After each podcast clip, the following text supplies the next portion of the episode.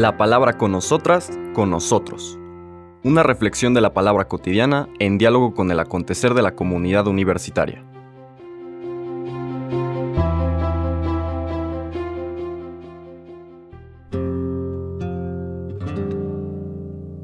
Hola, buenos días. Bienvenidas, bienvenidos a la palabra con nosotras, con nosotros. Hoy, lunes 28 de marzo, iniciamos, bueno, iniciamos ayer en el cuarto domingo de Cuaresma, pero hoy los, las ferias, los días propios de la cuarta semana de Cuaresma. Y las lecturas de esta cuarta semana de Cuaresma dejan aquella búsqueda temática que habíamos visto en las primeras tres semanas, es decir, con base en un tema, básicamente la conversión, se iban tomando lecturas de varios evangelios y leímos de Marcos, de Lucas, de Mateo, etc.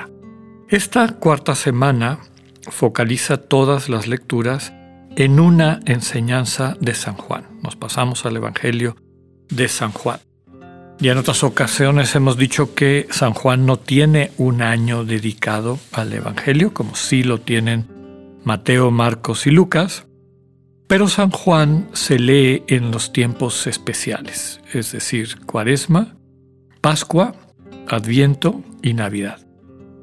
Y entonces ahora vamos a tomar con un poquito más de, cercanía eh, este, esta lectura de San Juan, eh, empezamos hoy con el capítulo 4, versículos 43 al 54, y todas las lecturas de esta semana van a estar seguidas. Es la misma enseñanza, en realidad es la misma escena, la misma pericopa, pero vamos a irla, nos vamos a ir acercando a esta enseñanza en cinco momentos.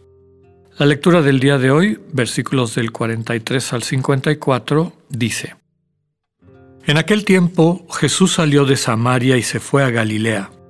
Jesús mismo había declarado que a ningún profeta se le honra en su propia patria. Cuando llegó, los galileos lo recibieron bien, porque habían visto todo lo que él había hecho en Jerusalén durante la fiesta, pues también ellos habían estado allí. Volvió entonces a Caná de Galilea, donde había convertido el agua en vino. Había allí un funcionario real que tenía un hijo enfermo en Cafarnaúm. Al oír este que Jesús había venido de Judea a Galilea, fue a verlo y le rogó que fuera a curar a su hijo, que se estaba muriendo. Jesús le dijo, Si no ven ustedes signos y prodigios, no creen. Pero el funcionario del rey insistió, Señor, ven antes de que mi muchachito muera. Jesús le contestó, Vete, tu hijo ya está sano. Aquel hombre creyó en la palabra de Jesús y se puso en camino. Cuando iba llegando, sus criados le salieron al encuentro para decirle que su hijo ya estaba sano. Él les preguntó a qué hora había empezado la mejoría. Le contestaron, ayer a la una de la tarde se le quitó la fiebre. El padre reconoció que a esa misma hora Jesús le había dicho, Tu hijo está sano. Y creyó con todos los de su casa. Este fue el segundo signo que hizo Jesús al volver de Judea a Galilea. Palabra del Señor. Varios elementos importantes a recuperar ahora que vamos a adentrarnos en el Evangelio de Juan. Como verán ustedes, hay dichos, de Jesús, que muy probablemente tienen un fundamento histórico, y como hemos dicho en otras ocasiones, cada uno de los evangelistas los teje, los, los va engarzando de acuerdo a su pedagogía espiritual, de acuerdo a su mistagogía, a su catequesis. Aquí encontramos un dicho de Jesús. Ningún profeta es tenido por tal o se le honra en su propia patria. Seguramente que esto pasó y seguramente que el contexto de eso fue, como aparece con un poquito más de, claridad o de detalle en los evangelios sinópticos, fue que Jesús no tuvo mucho éxito en su pueblo de origen, en Nazaret. Ya vimos por qué en otras lecturas. Es decir, la tendencia que tenemos todas y todos de etiquetar a las personas y de no dejarnos asombrar. Y eso es especialmente grave cuando esas personas nos traen un mensaje de Dios que puede transformar nuestras vidas, y en particular en personas cuyas vidas han sido transformadas por Dios.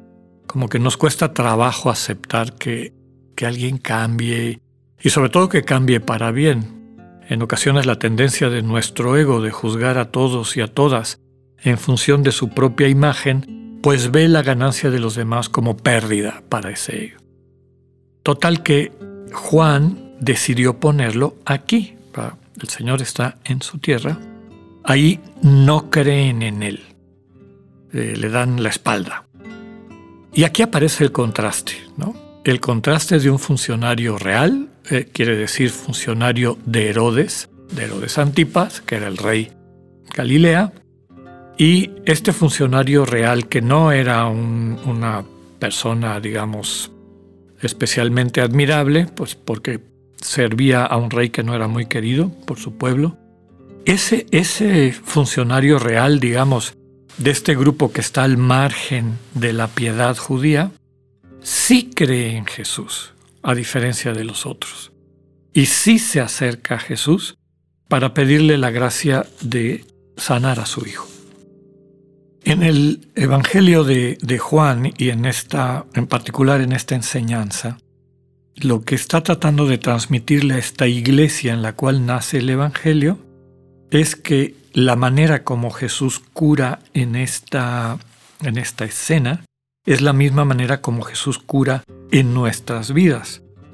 Digamos que el Señor no va a estar presente físicamente, como parecía que era lo que quería el funcionario real, ven, ven a sanar a mi muchachito, es decir, tu presencia, Señor, ven físicamente. El Señor no va físicamente, pero su palabra basta. ¿no? Vete, tu hijo ha quedado curado.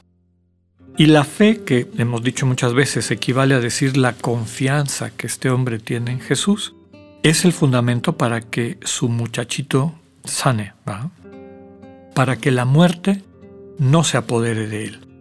Y vemos esta alternancia, tres frases de muerte, está enfermo de muerte, mi muchachito se está muriendo, etc. Y después vemos frases de vida.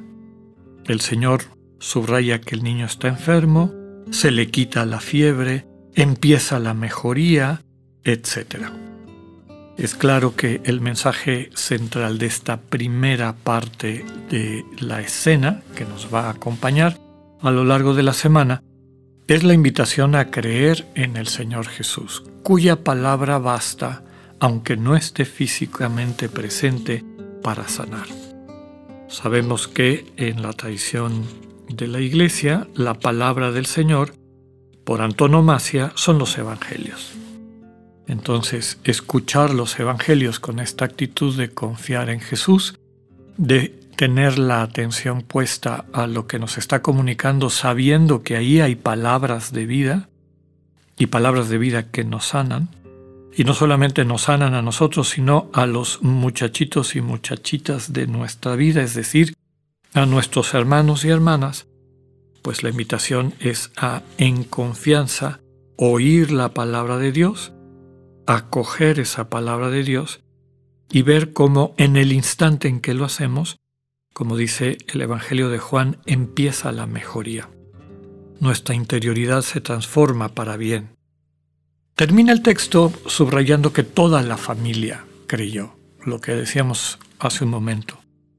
Empieza con la fe del Padre, en este caso el funcionario real que le va a pedir a Jesús que intervenga para sanar a su hijo, pero la fe de este funcionario real empieza a extenderse por todos los que lo rodean, básicamente al constatar la sanidad de su hijo. En nuestra realidad de creyentes, de parte de la iglesia, a lo mejor no vinculado específicamente a una enfermedad física, pero sí a una transformación de nuestras enfermedades espirituales, cuando la gente que nos rodea capta que nuestra relación con el Señor va mejorando nuestra manera de ser, de estar, de interactuar. Y así nuestra sanidad, nuestra sanidad con base en la palabra viva de Dios que transforma nuestros corazones, se convierte en una buena noticia y en una invitación a las demás y a los demás a abrirse a esta misma palabra. Que así sea, que tengan un buen día, Dios con ustedes.